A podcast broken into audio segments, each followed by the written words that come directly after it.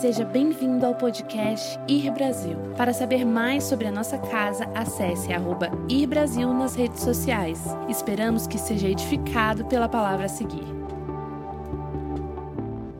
Sabe quando.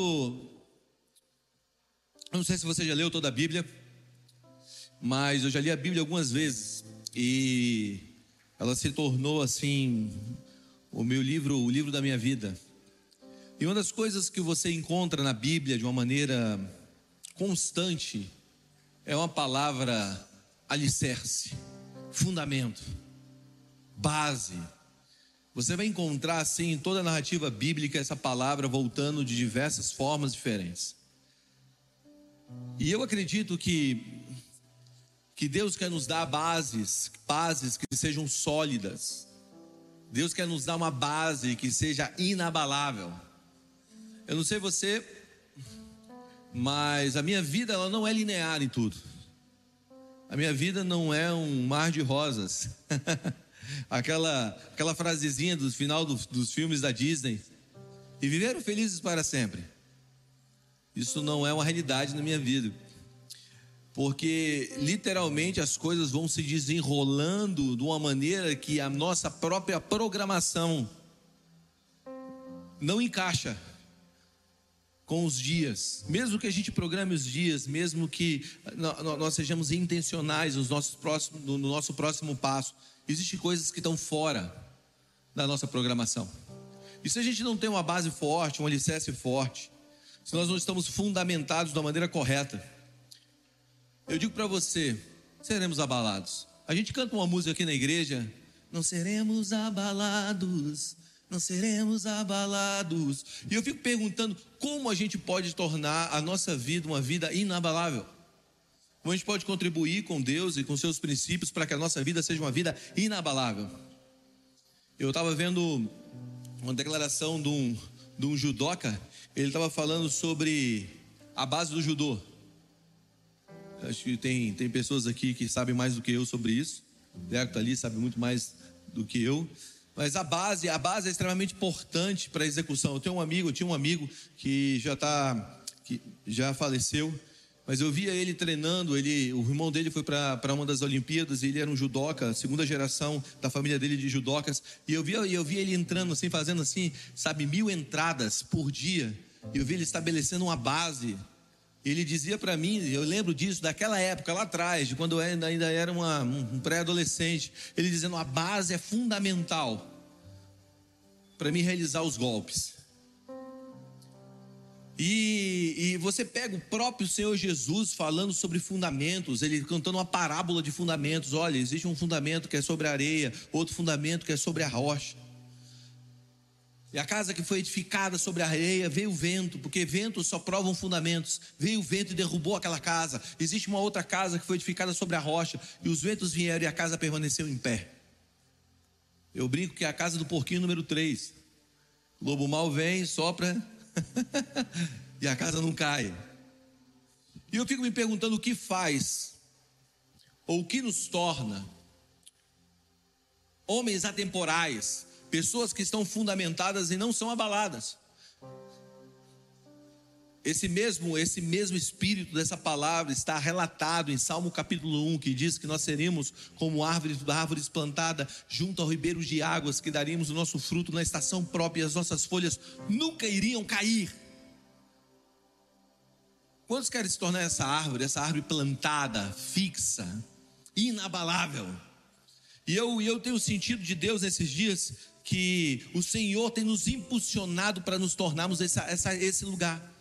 Um lugar que seja um lugar fortalecido, uma fortaleza, aonde não só a tua vida será beneficiada, mas muitos virão a essa fortaleza para se beneficiar dessa árvore plantada, enraizada. Amém? E, e eu sei que o Senhor está nos chamando para isso.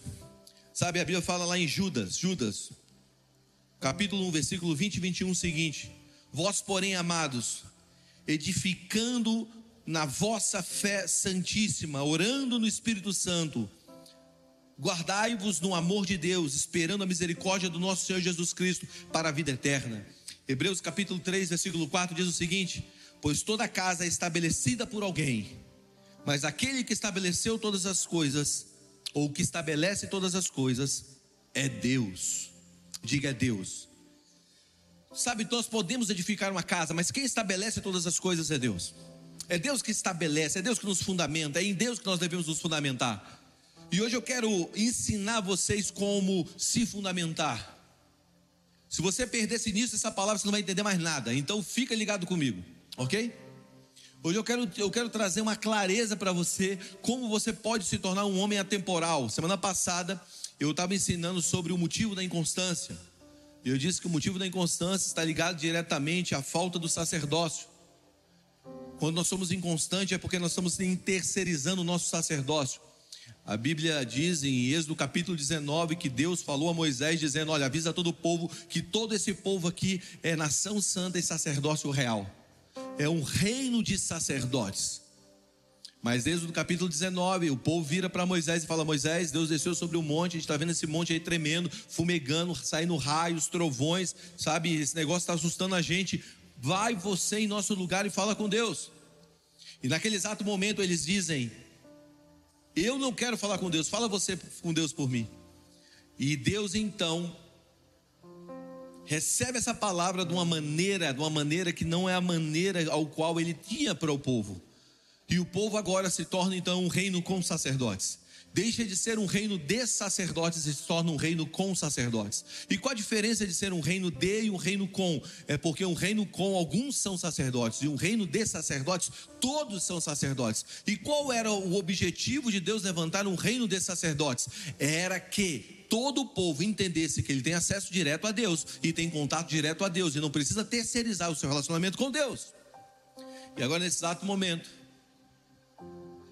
eles então abrem mão do seu, do, do, seu relacionamento com Deus. E aí Deus faz um plano paralelo, sabe? Porque Deus não perde. Deus não perde nunca. E o plano paralelo de Deus foi o quê? Foi levantar então uma tribo, e daquela tribo levantar uma família, a tribo de Levi. E no meio da tribo de Levi, Deus levanta a família de Arão e diz: todo mundo que nasceu dessa família agora é sacerdote. Então agora todo mundo que nascia da família de Arão não tinha escolha, era sacerdote. Na verdade, isso era uma imagem da nova aliança, era aquilo que viria lá depois de Jesus Cristo. Quando Jesus Cristo vem, morre e ressuscita entre os mortos, ele se torna o nosso sumo sacerdote. E agora todos que nascem dele nascem sacerdotes. Significa que todos nós agora somos chamados para termos um relacionamento profundo com ele, real, e não terceirizarmos o nosso relacionamento. Presta atenção, Deus não te chamou para você terceirizar o seu relacionamento com Deus. Quando eles falaram em Êxodo capítulo 20, o povo disse: sobe, sobe Moisés em nosso lugar, porque senão nós vamos morrer. Ele estava dizendo o seguinte: olha, nós temos medo de morrer, mas eu quero dizer algo para você: toda vez que você encontra Deus, algo morre em você e algo nasce em você. Morre o que é ruim, nasce o que é bom. Então, quando você terceiriza o teu relacionamento, você impede que Deus fale com você. E muitas vezes nós estamos fazendo isso com os nossos pastores e líderes. Vai lá, ouça Deus por mim, escute Deus por mim, vem aqui e me entrega a palavra de Deus, porque eu não estou disposto a poder ouvir ou, ou ir atrás de ouvir Deus. E isso é um erro. Isso tem gerado uma geração fraca. E a outra coisa que tem feito uma geração fraca é a, o não entendimento do seu alicerce aonde você constrói a tua vida. Você sabe que, não sei se você já observou, hoje as coisas mudaram, mas eu cresci em fazenda, então eu cresci com meu pai me levando para a fazenda. Eu me lembro que as fazendas que ele comprava, havia, eles iam medir a fazenda para poder liberar a escritura da fazenda e entender qual era o valor exato da terra. A terra vale quanto? Vale a medida exata da terra. Então, um hectare valia X. Então, eles tinham que medir quantos hectares tinham aquela terra para poder dar o valor daquela terra. E eles usavam um equipamento que precisava ser preciso. Não sei se você já viu andando por Brasília, assim, alguém olhando num, num negocinho assim, no meio do mato. Eu esqueci o nome daquilo. Alguém sabe? Ok, eu não vou conseguir te ouvir porque você está de máscara. Mas esse negocinho que você falou. Então ele botava o olho e media o tamanho da terra. E quando ele media o tamanho da terra, ele dava o valor daquela terra. Ele dizia: olha, aqui tem tantos hectares, então tantos hectares vale tanto. Esse é o valor que você tem que pagar. Agora, se não houvesse uma precisão, Aquele que estava pagando poderia pagar mais, ou aquele que estava recebendo poderia receber menos. Então aquele equipamento precisava vir apoiado em uma coisa ou um tripé que trouxesse uma estabilidade, que trouxesse uma estabilidade para que a precisão daquela medição fosse exata. E muitas vezes o terreno não era um terreno igual esse que você está pisando, não é igual esse que eu estou pisando, que é um terreno liso, sabe? Um terreno plano. Você está pisando um terreno plano aqui, se você botar qualquer coisa aqui em pé, vai ficar em pé. A não ser se não tiver uma base para poder ficar em pé. E normalmente o que se usava para sustentar esse equipamento era um tripé. É mais ou menos igual esse esse pedestal aqui, ó. Um tripé. Por quê? Porque três bases ou três pontos para se formar uma base sustenta qualquer coisa em qualquer tipo de terreno. Você está aí? O terreno pode ser irregular. Sabe, o terreno, a superfície pode ser oscilante. Mas quando eu trabalho com três pontos, eu trabalho diretamente com algo que pode ser sustentado. E hoje eu quero pegar um pouco dessa geometria e ligar ela ao reino de Deus, porque outro padrão que existe no reino de Deus é o padrão de três. Você vai encontrar a trindade, você vai encontrar Jesus ressuscitando no terceiro dia, você vai encontrar esse padrão de três repetitivo na palavra de Deus. Então, esse equipamento, a precisão, para que a gente tenha um, a precisão da vida precisa de um fundamento sólido. Eu não sei você, mas eu não quero ficar errando a minha vida inteira. Sabe, errar uma vez pode ser aprendizado, errar a segunda vez é uma estupidez. Errar a terceira vez, eu não vou nem falar o que é. Mas eu tropeçar no lugar uma vez pode ser uma fatalidade, cair duas vezes no mesmo lugar, eu digo para você, é falta de aprendizado com aquilo que passou na tua vida. Então, hoje eu quero propor algo para você, eu quero te ajudar a você ter bases para edificar as coisas, para reedificar a vida, ter bases sólidas. Quantos aqui querem ter bases sólidas? Quantos aqui tem uma, querem ter uma base sólida no teu casamento? Quantos aqui querem ter uma base sólida nas suas finanças? Quantos aqui querem ter uma base sólida na tua existência? Então, eu, hoje eu quero te ajudar nesse tripé. Sabe, sabe, na geometria, na geometria, um ponto, quando você, você desenha um ponto, estabelece uma referência. Quando você faz um segundo ponto, você estabelece uma reta, uma direção. Ok? Seja para onde for. O primeiro ponto estabelece uma referência, o segundo ponto estabelece uma direção, o terceiro ponto, não alinhado, estabelece um plano. Então o que você está vendo? Você está vendo aqui três pontos que estabelecem uma base. O primeiro ponto estabelece uma referência, o segundo ponto estabelece uma direção ou uma reta, e o terceiro ponto, não alinhado, se estabelece um plano. Então, para a gente ter uma base forte, eu quero pegar esses três pontos e mostrar como nós podemos construir. O primeiro ponto. O primeiro ponto é a referência, diga referência. Nós temos que saber aonde de onde viemos e qual é a nossa referência. Tem muita gente que não tem uma base forte porque ainda não tem uma referência forte. Tem muita gente que está oscilando na vida porque a vida não foi entendida ainda a partir da sua origem. Se nós não entendemos a referência, quem é a referência da nossa existência, da nossa vida, quem é a referência que nos leva ao movimento, certamente a nossa existência hoje está comprometida. Se você mudar suas referências e entender a sua origem, certamente você vai ter uma base sólida. A Bíblia fala, em Gênesis capítulo 1, versículo 26, qual é a nossa referência e de onde é a nossa origem. Também disse Deus: façamos o homem, a nossa imagem, conforme a nossa semelhança. Tenha ele domínio sobre os peixes do mar, sobre as aves do céu, sobre o domínio doméstico, sobre toda a terra e sobre todos os répteis que rastejam sobre a terra. Deus criou, pois, o homem, a sua imagem.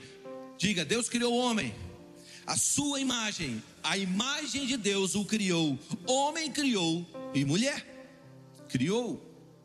Presta atenção, a tua referência de vida está comprometendo diretamente a maneira que você vive. A tua referência de vida já está influenciando nas tuas decisões. O que eu quero propor para você é que quando nós voltamos à origem, nós entendemos de onde saímos e entendemos qual é a nossa referência. Só que uma geração sem referência está aí. Eu disse isso aqui uma vez, mas presta atenção, olha para mim. Está vendo essa água aqui, essa garrafa de água? Se nós temos aqui, ó, o nosso ponto de origem, o nosso ponto de referência, de onde partimos, está aqui, ó, a altura da minha cabeça, é a minha referência, é o meu ponto de origem. Se eu solto essa água, ela bate no chão. Como eu sei que ela, como eu sei que eu estou caindo? De duas maneiras: ou quando eu bato no chão, ou quando eu olho para o meu ponto de origem. Se eu olho para o meu ponto de origem, eu sei que eu estou caindo. Antes que eu bate no chão. O problema é que nós esperamos bater no chão para percebermos que caímos, que saímos do nosso ponto de referência. Por isso muita gente chega na igreja quebrada, destruída. Por isso muita gente chega aqui, sabe, cansada, sobrecarregada e não tem nenhum problema nisso. Porque vinde a mim todos vós que estáis cansados e sobrecarregados, e eu vos aliviarei diz a palavra. Mas uma vez em Cristo, nós temos que perceber quem é a nossa referência, quem é a nossa origem, o ponto de origem, o ponto de referência, porque olhando para a referência, nós sabemos se nós estamos caindo ou se nós estamos sendo elevados à posição dele. Está comigo? Vocês estão aí hoje? Me ajuda a pregar. Vamos lá, me ajuda a pregar. Diga amém. O problema é que muitas vezes nós estamos em um lugar que o lugar que, a, o lugar que o lugar que nós estamos não existe uma referência correta. Então a gente não sabe se está caindo, se está subindo, se está indo para a direita, se está indo para a esquerda. E hoje nós estamos tão cheios de filosofias, tão cheios de ideologias, que tem alimentado a nossa mente, alimentado a nossa alma, que agora a gente não sabe mais nem o que é certo e o que é errado. A gente relativizou as coisas e nós estamos num problema. Nós temos um problema, presta atenção. Essa palavra é a tua origem, essa palavra é a tua referência. O que Deus diz sobre você é o que é, o que Ele afirmou sobre você é o que é, o que Ele está falando sobre você é a verdade. Não é, não é os seus sentimentos, não são suas emoções.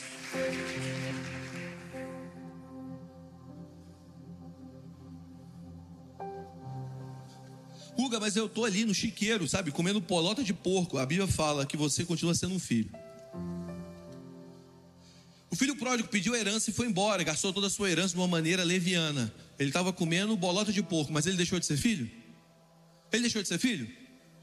Mas um dia ele lembrou da sua referência. Ele lembrou da sua origem. Cara, a minha origem não é o chiqueiro.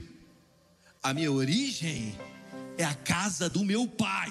E é para lá que eu vou. Então, o primeiro ponto que vai te trazer uma base forte é você entender quem é a tua referência. Chegou a hora de você mudar suas referências. Chegou a hora de você mudar a maneira que você pensa sobre você mesmo, sobre a vida, sobre a existência. Você precisa voltar ao Evangelho, você precisa voltar à palavra. É o que a palavra diz, é o que é, não é o que você sente.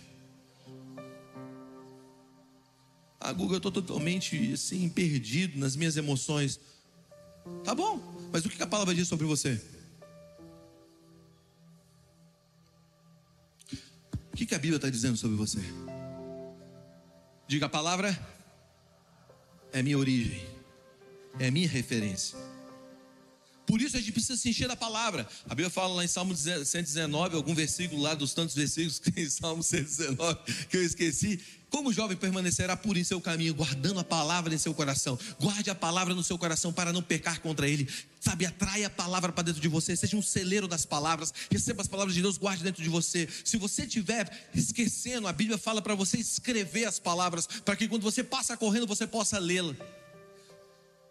Por muito tempo, sabe o que eu fazia? Eu deitava à noite ouvindo Bíblia, anos da minha vida. Eu botava ali ouvindo Bíblia, botava o fone de ouvido, dormia, acordava ali, ouvindo Bíblia, entrava no carro ouvindo Bíblia, ia, ia, ia para ia a escola ouvindo Bíblia. Eu andava ouvindo Bíblia manhã, tarde e noite, até entender que tudo que essa Bíblia estava falando, esse livro estava falando, era verdade sobre mim. Tem muita gente que vai te dizer aquilo que não é verdade. A vida vai te bater duro, como diz Rock Balboa.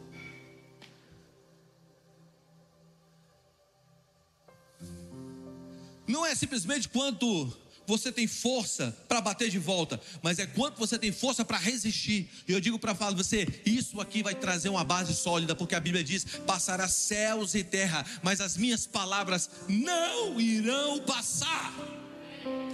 Escuta, a minha origem está em Cristo. Olha o que a Bíblia fala sobre você. 2 Coríntios capítulo 7, versículo 17, ele diz: "Eu sou uma nova criatura". Em Efésios capítulo 4, versículo 24 diz que eu fui criado em verdade, em justiça e santidade. Romanos capítulo 5, versículo 26 diz que eu sou um filho de Deus. Romanos capítulo 8, versículo 16 diz que eu sou um filho de Deus e nos versos 16 e 17 diz que eu sou co-herdeiro em Cristo Jesus. Apocalipse capítulo 5, versículo 10 diz que eu sou um rei e sacerdote para a glória de Deus. 2 Coríntios capítulo 5, versículo 21 diz que eu sou justiça de Deus em Cristo Jesus. Deuteronômio 28, 8 diz que eu sou abençoado em todas as coisas, e onde eu ponho a minha mão, prosperará, porque eu sou abençoado no Senhor. No verso 13 diz que eu sou cabeça e não cauda, e eu estou por cima e não por baixo. Em 1 Coríntios capítulo 1, versículo 2 diz que eu sou santificado em Cristo. Romanos capítulo 8, versículo 37 diz que eu sou mais do que vencedor, você é mais do que vencedor. Mateus capítulo 5, versículo 13 diz que eu sou o sal da terra e luz do mundo. 1 Pedro capítulo 2, versículo 9 diz que eu sou geração eleita, sacerdócio real, nação santa, povo de propriedade exclusiva de Deus. Efésios capítulo 2, versículo 22 diz que eu sou morada de Deus no Espírito. 1 Coríntios capítulo 3, versículo 16 diz que eu sou santuário de Deus aqui na terra. Salmo 28, 7 diz que eu sou forte porque o Senhor é a minha força, a força da minha vida. 1 de João capítulo 4, 4 diz que maior aquele que está em mim do que aquele que está no mundo. Romanos capítulo 1, versículo 17, a Bíblia diz que eu sou amado de Deus. Em Romanos 8, 1 diz que eu sou livre de toda condenação e do domínio do pecado. O mesmo Romanos 6,14 diz que eu sou livre de toda maldição. Como também diz em Gálatas 6:3, 13, 1 Pedro capítulo 2, versículo 24 diz que eu fui curado pelas pisaduras de Cristo. Salmo 37, 7 diz que eu sou guardado pelos anjos de Deus. Sabe, eu poderia citar aqui eu poderia fazer uma pregação só citando versículos bíblicos do que a Bíblia diz sobre você. Por que você está acreditando menos sobre você? Porque o teu ponto de referência está errado. Sabe, eu não peço um lugar para ser abençoado, porque eu sou abençoado, e todo lugar que eu chego vai se tornar abençoado. Eu não peço pessoas para me abençoar, eu peço, pra, eu peço a capacidade de Deus de entender que eu fui chamado para abençoar pessoas. Você entende? O teu ponto de referência determina se você tem uma base forte. Aonde você tem fundamentado a tua vida? Se você procurar um amor para ser amado, eu quero dizer para você, você vai cortar os pulsos de depressão e tristeza. Porque não é um amor que te faz amado, é o amor de Deus por você que traz a verdade que você é amado. Você está aí? Olha para mim. Qual é a sua referência?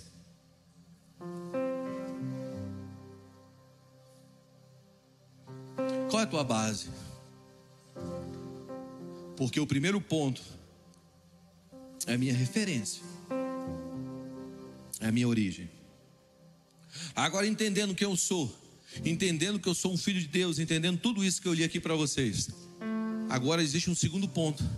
O segundo ponto é quando você larga da tua origem e parte para uma direção. Essa direção é o seu destino.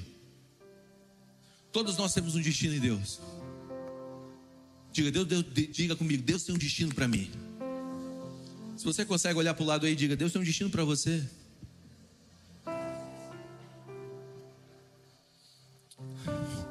Jeremias capítulo 5.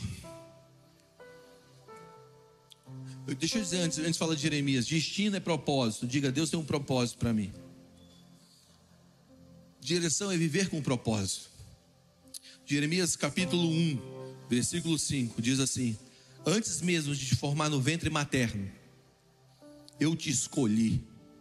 Antes que vi, viesse, viesse a esse mundo, eu te separei, te designei para a missão de profeta para as nações. Olha para mim, olha o que Deus está dizendo. Antes de eu te formar no ventre da tua mãe, eu já te escolhi. E antes mesmo de você vir a esse mundo, eu já te designei para uma missão para as nações. Eu sei que essa, essa missão para as nações está ligada diretamente ao chamado de Jeremias, mas aqui existe um fundamento. O fundamento é que Deus tem uma direção e um propósito para a tua vida. Deus tem uma direção e um propósito para a tua vida. Eu não sei se você está feliz com isso. Mas vamos lá, cara. Eu estou feliz, porque antes de eu nascer, eu já tinha uma direção e um propósito para a minha vida.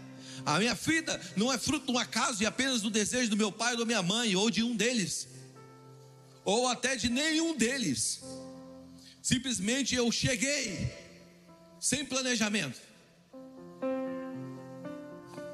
E aí você se culpa até hoje, porque não houve um planejamento para a tua vida. Você está dizendo, é, eu sou fruto de não desejo de ninguém. Ó céus, ó terra, ó vida. Você é fruto do desejo de Deus. Deus te trouxe para esse mundo. E agora você precisa viver para a direção, para o propósito. O que determina a grandeza de um homem não é o seu talento ou a sua riqueza, ou o seu conhecimento, mas sim a capacidade de continuar andando para o seu propósito, mesmo nos dias escuros e em terrenos que não são sólidos. Isso que determina a grandeza de um homem. É você continuar a nadar, continue a nadar, continue a nadar. Sabe, a grandeza do homem é determinada, então, pelo seu, pelo seu, pela sua capacidade de continuar andando para o seu propósito. Talvez a melhor maneira de entendermos como viver de propósito é ver, é ver um pouco da carta de Paulo aos Efésios. No capítulo 1, o apóstolo Paulo diz o seguinte: abre aí, em Efésios capítulo 1, versículo 1. Vamos ler um pouquinho. Efésios 1 diz assim: um, e o versículo 2 também. Eu, Paulo, apóstolo de Cristo, por vontade de Deus, aos santos que vivem em Éfeso e fiéis em Cristo Jesus, graça vos dou. Outra vez, paz por parte de Deus, nosso Pai, e do nosso Senhor Jesus Cristo. Olha o que Paulo está dizendo. Eu, Paulo, Paulo, Paulo, que ele está dizendo é quem eu sou, apóstolo. É isso que eu faço. De Jesus Cristo, para quem eu faço? Pela vontade de Deus. Essa é minha autoridade. Aos santos que estão em Éfeso. Esse é o raio de ação, o meu público. O que ele está dizendo? Em, uma, em um versículo apenas, Paulo, ele mostra de uma maneira extremamente consciente qual era o propósito da vida dele. Ele sabia quem ele era, ele sabia a quem ele pertencia, ele sabia de onde vinha a autoridade dele, ele sabia qual era a vontade de Deus para ele, e ele sabia qual era a missão da sua vida. Por isso ele diz: Paulo, esse é quem eu sou, a minha identidade, apóstolo, isso é o que eu faço, de Jesus Cristo, é para quem eu faço, pela vontade de Deus, essa é minha autoridade, de onde vem a minha autoridade, aos santos que estão em Éfeso, esse é o meu raio de ação, o meu público. Então, Paulo entendia que depois do conhecimento dele de Deus, da origem dele, ele precisava se mover para um povo. E claramente, Efésios capítulo 1, versículo 1, ele relata como isso funciona. Eu não sei você, mas eu converso com muita gente perdida, gente. Que não sabe quem é, não sabe o que faz, não sabe para quem faz, não sabe para onde vai. E não sabe de onde vem a autoridade dele. Isso é um problema. Porque o diabo, ele é o príncipe das trevas.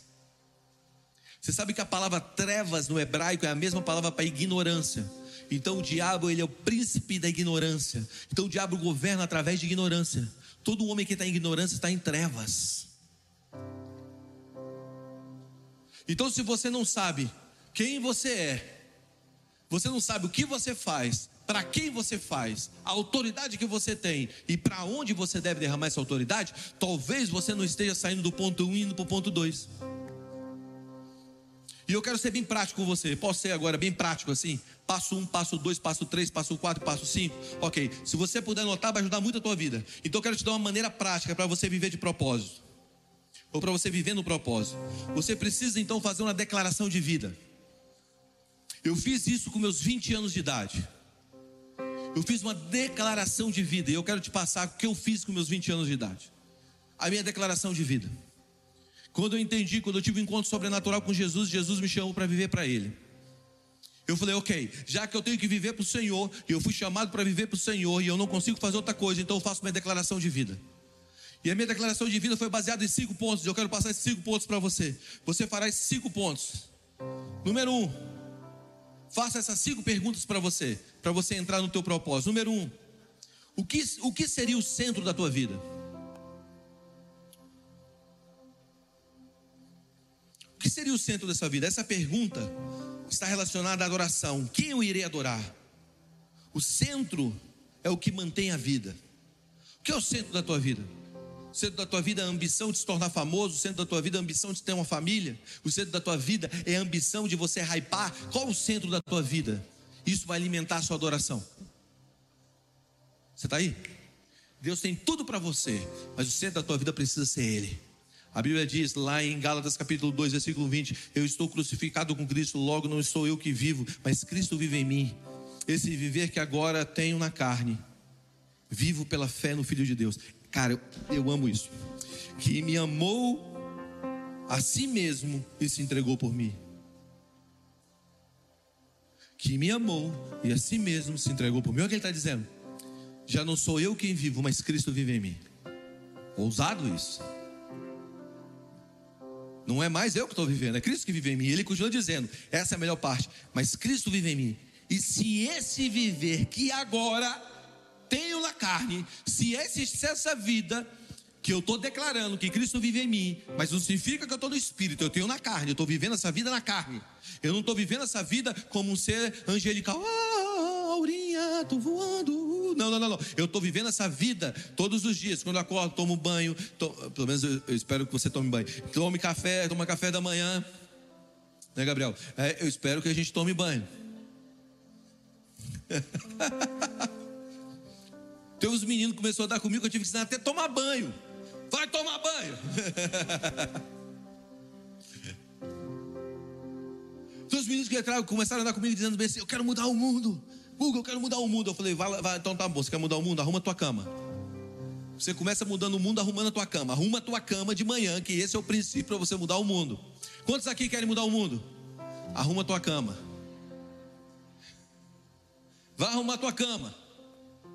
Se você não coloca, consegue colocar nem tua cama em ordem, como é que você quer mudar o mundo? Então o que ele está dizendo aqui? Se você agora decidiu viver por Cristo, você não vive, mas Cristo vive você agora, tendo essa vida na carne, na carne, no dia a dia, no acordar de amanhã, no relacionamento que você tem. Olha o que ele diz: viva pela fé no Filho de Deus. Então a primeira declaração que você precisa, ou melhor, a primeira pergunta que você precisa ter para uma declaração de vida pessoal é: o que seria o centro da minha vida? A segunda pergunta: qual vai ser o caráter da minha vida?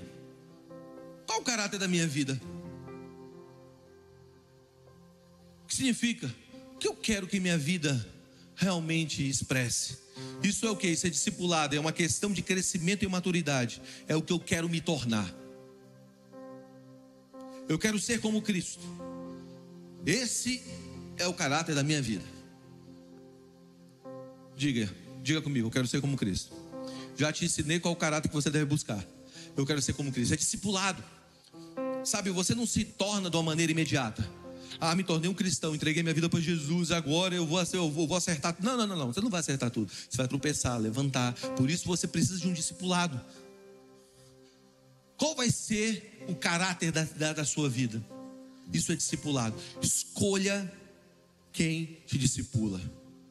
Eu quero ser como Cristo. Talvez você, você possa dizer hoje, como eu começo isso?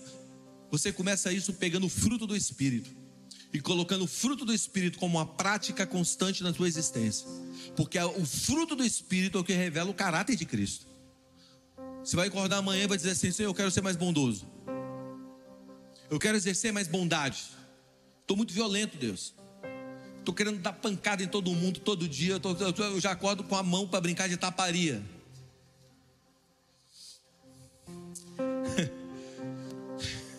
Conta ou não conta a história?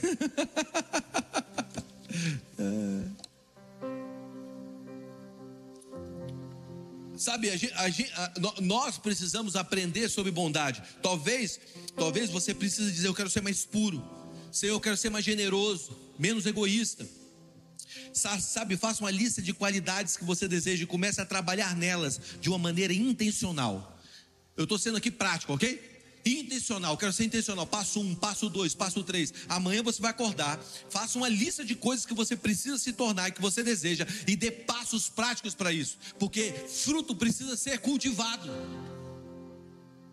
Você precisa botar adubo, você precisa regar, Você não vai acordar amanhã, é, eu queria que Deus me libertasse. Estou liberto. Claro, Ele te libertou. Agora, permanecer na liberdade é um ato de guerra.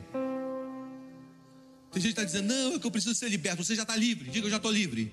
Jesus me libertou. Agora, permanecer na liberdade é um ato de guerra. Bota a faca nos dentes e seja agora agressivo contra tudo aquilo que vem roubar a tua liberdade. Amém? A Bíblia diz lá em João capítulo 8, versículo 31 e 32: Diz Jesus aos judeus que haviam crido nele: Se vocês permanecerem firmes nas minhas palavras, verdadeiramente serão os meus discípulos. Aí vem um versículo que todo mundo conhece, todo mundo recita, sem entender o que vem no contexto. Conhecereis a verdade, e a verdade vos libertará. Mas quando a verdade me liberta, quando eu entendo que eu devo permanecer firme nas palavras, porque se eu permanecer firme nas palavras, eu serei livre. Você está aí? Terceira, terceira, terceiro ponto para você fazer a sua declaração de vida. Qual será a sua contribuição? Qual será a contribuição da sua vida? Isso é uma pergunta ministerial. O que eu quero deixar para o mundo? O que eu quero deixar para as pessoas que estão ao meu redor? Qual tipo de serviço eu quero dar? Você precisa se perguntar qual será a, sua, a contribuição da sua vida. Não, quero sentar, viver minha vida assim, bacana, pequenininha. Não! Você é um cristão. Cristãos não foram feitos, não foram formados para serem pequenos. Se você sentar e se acomodar, eu quero dizer para você que Deus vai levantar alguém para te dar um pé na bunda, porque até um pé na bunda te levar para frente. Deus vai levantar uma pessoa para dizer: acorda. Você está muito parado, se movimenta. O movimento, o movimento de progresso no reino de Deus, o movimento de transformação de nações. Você pode vir, você pode ver, você pode ler, está na história. As nações que prosperaram de uma maneira relevante, elas tinham o quê? De um povo que foi um povo que literalmente se tornou reformadores. E por que eles se tornaram reformadores? Porque eles se tornaram protestantes. As nações que foram colonizadas por uma cultura protestante, elas avançaram. As nações que sentaram e disseram assim: não, está tudo bem. Não, não, não, não, presta atenção. O cristianismo te bota em movimento. Você está aí? Então você precisa fazer o quê? Você precisa entender qual será a tua contribuição. Pegue os seus dons Pegue os seus, os seus dons espirituais, pegue o seu coração, as suas habilidades, a sua paixão e pergunte para Deus como isso pode ajudar o corpo de Cristo, como isso pode ajudar o reino de Deus. Pegue os seus dons, você está aí? Vamos lá, gente. Pega os seus dons, pega, pega os seus talentos, pega as suas habilidades, pega a tua paixão e diz assim: ó, é isso aqui vai contribuir para o reino de Deus.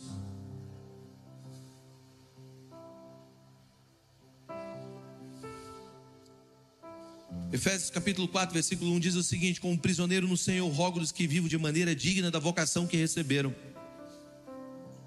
Efésios capítulo 1, versículo 18 diz: Ora, oro também para que os olhos do vosso coração sejam iluminados, a fim de que vocês conheçam a esperança pelo qual ele o chamou, as riquezas da gloriosa herança dele nos santos. 4. Quarto ponto para você fazer sua declaração de vida, para encontrar o teu propósito. Como será a, comuni qual, como será a comunidade da sua vida? Qual comunidade Deus tem para você? Essa é uma questão de evangelização. Como será a comunicação, melhor, como será a comunicação da sua vida? Porque esse é o último ponto. Como será a comunicação da sua vida? Essa é uma questão de evangelização. O que você quer, como você quer que a sua vida fale? Como você quer que as pessoas te leiam? Você está aí? A mensagem que você quer que a sua vida passe para o mundo. Como você quer que as pessoas relatem sobre você quando segurar o teu caixão lá bem velhinho? Vamos lá, você precisa viver de propósito. Você precisa entender que a tua vida precisa acompanhar as tuas palavras. As tuas palavras precisam acompanhar a tua vida. O que você, como você quer que a sua vida seja relatada? Como será a comunicação da tua vida? Como você quer que isso seja ecoado para as próximas gerações? Deus está levantando você hoje aqui, sabe para quê? Para você ter uma comunicação clara de vida. A Bíblia diz em Marcos capítulo 16, versículo 15: Vão pelo mundo e prega o evangelho a todas as pessoas. Alguém disse: Ide por todo mundo, prega o evangelho, se preciso for, fale. Prega o evangelho, se preciso for, fale. Vamos lá. Existem pessoas que você fala, você já acha, você já acha a comunicação da vida dele. Você quer ver? Exemplo, Billy Graham. Primeira coisa que vem à mente. Billy Graham. Steve Jobs. Talvez você vai dizer inovação, futuro. Sabe, existem pessoas que só de você ouvir o nome você já sabe a comunicação da vida dele, que você possa criar isso. Pessoas, na hora que lembrarem de você, associem algo do reino na tua vida. Amém. E quinto, qual será a comunidade da minha vida? Você precisa ter um grupo de pessoas na sua vida. Escute isso. Ache seu povo e você acha seu destino. Se você achar seu povo, você acha seu destino. Moisés estava agora servindo um faraó. No dia que ele achou o povo dele, ele achou o destino dele, porque o destino dele estava ligado ao povo dele. Muitos de nós não entendemos ainda qual a comunidade que nós devemos servir e pertencer. Por isso a gente está vivendo de oportunidade, não de comunidade. Acha teu povo e você acha o teu destino. Qual a comunidade que você vai servir? Você está aí? Hebreus capítulo 10, versículo 25 diz assim: não, deixe, não deixando a nossa congregação, como é costume de alguns, antes, admoestando-nos uns aos outros, e tanto mais quando vedes que se vai aproximando o dia do Senhor, ou aquele dia. Ele está dizendo: não seja como alguns que deixaram de congregar. Você precisa entender algo. A tua declaração de fé tem que vir com a tua declaração de vida. Qual é a comunidade que eu vou servir? Aonde eu vou derramar minha vida? Aonde eu vou dar os meus dias? Cadê o Mário? O Mário está aqui ainda? Ele teve que ir. Acho que ele teve que ir, por causa do Levi. O Mário, o Mário, o Mário é, é, eu cuido do Mário desde pequenininho e desde sempre, né? E ele eu peguei quando ele estava fazendo, ele estava saindo do Brasil a primeira vez, ele estava indo estudar no Canadá, tinha acabado de voltar de Montana. E eu vi o futuro do Mário lá na frente. Eu falei assim, cara, eu vou cuidar de você, eu vou te discipular desde pequeno, porque Deus tem algo muito grande para a tua vida no futuro. E eu comecei a cuidar da vida dele. E aí ele foi crescendo, crescendo, crescendo, e ele foi estudar nos Estados Unidos, fazer um mestrado nos Estados Unidos, numa universidade muito boa. E nessa universidade, ele é, é, era em Nova York, essa universidade, ele tinha contato com pessoas incríveis, pessoas assim, do primeiro escalão intelectual do mundo, do primeiro escalão de poder no mundo. E ele, ele literalmente, ele estava, ele diz isso abertamente, então eu posso falar, ele estava deslumbrado com tudo aquilo. Assim, cara, eu estou sentando com com o número dois na ONU. Eu estou sentando com, os caras que são os caras do mundo, que estão falando ao mundo. Os caras que literalmente levantaram economias de países. E ele estava super empolgado com aquilo, ele estava falando. E aí, um amigo nosso, chamado Chris Vellington, foi, foi, foi pregar numa igreja em Nova York. E ele falou: Vou lá ver o Chris, o que você acha? Eu falei assim: Vai. E ele foi ver o Chris Vellington. Ele sentou com o Chris Vellington e falou assim: Chris, eu tenho, eu tenho, eu tenho. Como é que você está? O Chris perguntou para ele: Você, eu bem, cara. Estou vivendo um momento maravilhoso. Estou fazendo aqui meu mestrado. Tenho portas abertas. Deus está me colocando com Fulano, com Beltrano, com Ciclano, lá, lá, lá. Eu tenho contato com Fulano, lá, lá, lá. Ele está dizendo assim: tudo que ele está fazendo. Eu tenho porta para isso, eu tenho porta para aquilo, eu tenho porta para aquilo, eu tenho porta para aquilo outro. Eu estou fazendo isso, isso, isso, isso, isso. Aí, na hora que ele terminou de falar tudo, Cris olhou para ele e falou assim: Você tem uma mente de pobre. Aí ele, o quê? Cara, eu estou te falando que eu estou com porta aberta para tudo que é lugar, estou fazendo isso, estou fazendo aquilo. Você tem uma mente pobre. Sabe por quê? Porque você tem que escolher quem você serve, quem é a tua comunidade. Sabe, muitas vezes a gente acha que oportunidade é oportunidade, mas oportunidades, algumas oportunidades são abismos. A gente tem que manter os nossos relacionamentos, sim, mas a gente tem que saber para onde Deus direcionou o nosso coração para servir. Acha teu povo e você acha teu destino. Faça a tua declaração de vida. E dentro do povo que Deus vai te dar, Existe, existe quatro tipos de pessoas que vão, que vão andar na tua vida. Primeiro, mentores. Segundo, pessoas que são modelo, modelos ou referências. Terceiro, parceiros. E quarto, amigos. Existem quatro tipos de pessoas, quatro tipos de relacionamentos que vão estar na tua vida. Desculpa que hoje eu estou ensinando mais do que pregando, ok? Fica comigo. E você precisa qualificar os teus relacionamentos nesses quatro níveis. Por quê? Eu fiz muita besteira na minha vida. Que eu peguei gente da prateleira 1, da prateleira, da prateleira 3 e levei para a prateleira 1. Me deu problema. Eu desci outras pessoas da prateleira 1 para a prateleira 4. Me deu problema. Todos os, os problemas que eu tive dentro da igreja, todos os problemas que eu tive no reino de Deus, as decepções e os acertos estão relacionados às pessoas, não a Deus. Por quê? Porque eu não soube, eu, eu não aprendi. Ninguém me ensinou a qualificar os relacionamentos. E a gente precisa qualificar os relacionamentos, você está comigo? Nem todo mundo é para você ir para tua casa e você fazer xixi de porta aberta na tua casa. Tem gente que a gente traz para nossa casa, sabe o que, que vira? Vira uma tempestade a nossa vida. Tem pessoas que entram na nossa vida como bênção, tem outros que entram na nossa vida como lição. E eu estou cansado de ter pessoas como lição, eu quero ter pessoas como bênção. Então, já que eu estou querendo ter pessoas como bênção, eu aprendi a qualificá-las. Primeiro, mentores. Quem são os mentores? Aqueles que vão te encorajar, aqueles que vão te direcionar. Você precisa escolher os seus mentores. Eu não preciso de mentores, eu sei tudo. Aleluia. Poderoso eu, minha alma anseia por mim. Você precisa de mentores. Você precisa de pessoas que vão te direcionar em áreas específicas da tua vida. A gente não sabe tudo. Agora, aprenda a escolher bem os seus mentores, porque se você escolher errado, ele vai atrasar a tua vida.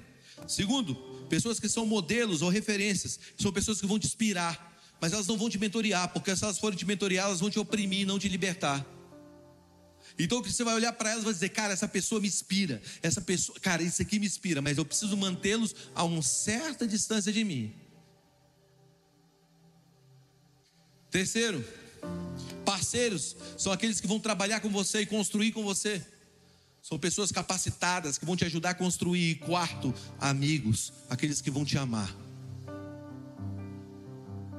Aquelas pessoas que vão chorar com você, vão se alegrar com você, vão andar com você, vão deitar com você, vão acordar com você, vão trabalhar com você. Não significa que um desses aqui não pode ser dois ou três ou quatro, mas significa que nem todos vão ser dois ou três ou quatro. Significa que alguns vão ser só um mesmo. Só um. E tem outros que não vão ser nada. Mas quando você faz a tua declaração de vida, coloca as coisas em perspectiva e faz isso, isso vai te ajudar muito.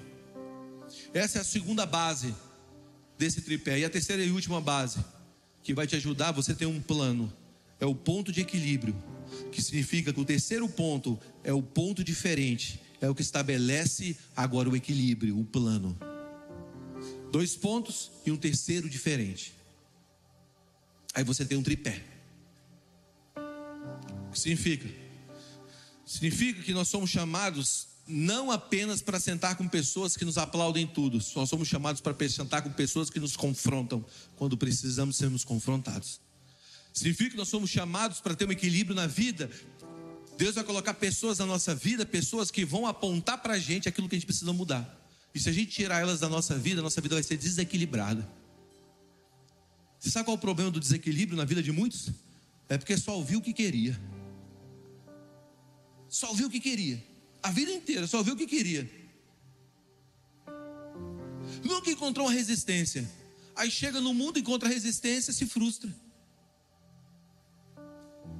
A Bíblia diz para você usar sim, sim e não, não. A Bíblia não diz para você usar só sim, sim. E a Bíblia também não diz para você usar só não, não. Então existem pessoas que Deus colocou na tua vida para dizer não para você. Ame elas. Existem outras pessoas que Deus colocou na tua vida para dizer sim para você as ame do mesmo jeito. Por quê? Porque a, o equilíbrio da vida é você aprender o não e o sim. Eu não sei você, mas se eu fosse um atleta profissional, vamos lá. Eu tinha um sonho de jogar bola. Acho que todo garoto já teve um sonho na vida de jogar futebol. Né? Aí eu tinha um sonho de jogar bola. Se eu fosse um atleta e fosse jogar bola, fosse um jogador de futebol, eu chegasse no treino, treinador, professor, cheguei para jogar, estou pronto. sabe, no auge dos seus 19, 20 anos, fininho, podendo correr aí 20k, e lá na, na, naquele nível, sabe, lá, no, lá em cima. Aí o professor, não, não, não, hoje nós vamos aqui só dar uma corridinha básica em volta do campo. Aí tu dá uma corridinha básica em volta do campo, o professor vira para você e fala assim: tá liberado, pode ir embora. Aí você volta no segundo dia pro treino. Não, não, não, vamos fazer só um rachão aqui, faz um rachão aí, todo mundo, parabéns, acabou o rachão, vai embora. No terceiro dia, não, vamos fazer só um, dois toques aqui, faz um, dois, um, dois, um, dois, um, dois. Quarto dia, você chega, não, não, vamos dar mais uma corridinha.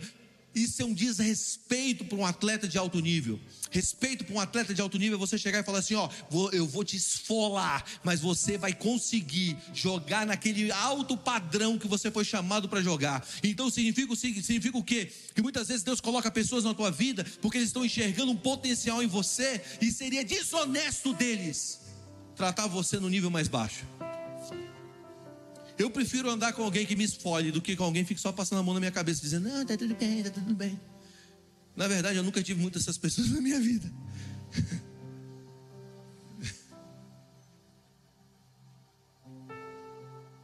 Deus chamou a gente, sabe para quê? Para ter um ponto de equilíbrio chamado diferença. Então você vai ouvir sim, tem uma hora de Deus, tem hora que você vai ouvir não. E quando você ouvir não, não faz bico para Deus, porque Deus não responde birra.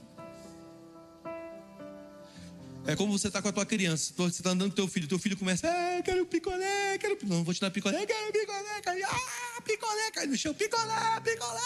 Aí tá, pelo amor de Deus, um picolé para essa criança, para ela parar de gritar. Você acabou de promover o erro. Você acabou de promover o erro.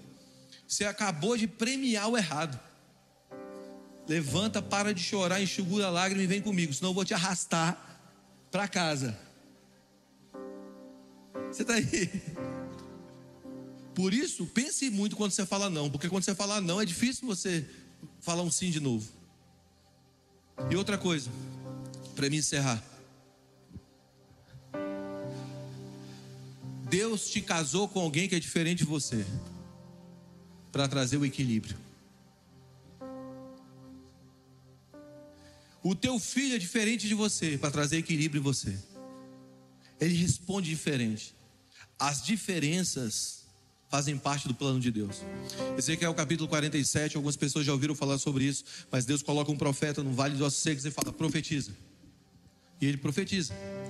E quando ele profetiza, o que se ouve? Ouve-se um barulho. E o barulho era de cada osso buscando o seu osso. Havia um vale de ossos secos. Então esse osso buscava esse osso, que buscava esse osso. Esse osso não buscava um osso igual a esse osso. Esse osso buscava um osso diferente desse osso. Porque esse osso, com um osso igual a esse osso, não faz o movimento. É errado.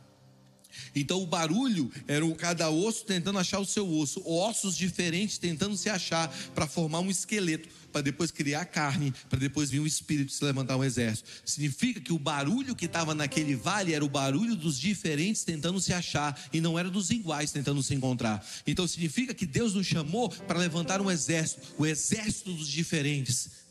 É o famoso rolê aleatório. Mano, que rolê aleatório é esse? Está sentado na mesa um fulano, um beltrano, um ciclano. Que negócio maluco é esse? Se prepara, porque Deus está preparando a mesa do aleatório para você. Deus está preparando uma mesa para você, uma mesa que traga equilíbrio na tua vida. Por isso, aprenda a amar quem traz a dura na tua vida. E aprende a amar aquele que te impulsiona. Aprenda a amar quando você sentar numa mesa que não é igual, o pensamento é igual ao seu, mas Deus está ali se fazendo presente. E Nematov Manaim Shevatarim Gambiarra. Quão bom e agradável é que os irmãos vivem em união. É como o óleo que escorre pela barba de Arão. Por isso, coloque em pé nessa noite, porque Deus quer nos dar uma base segura.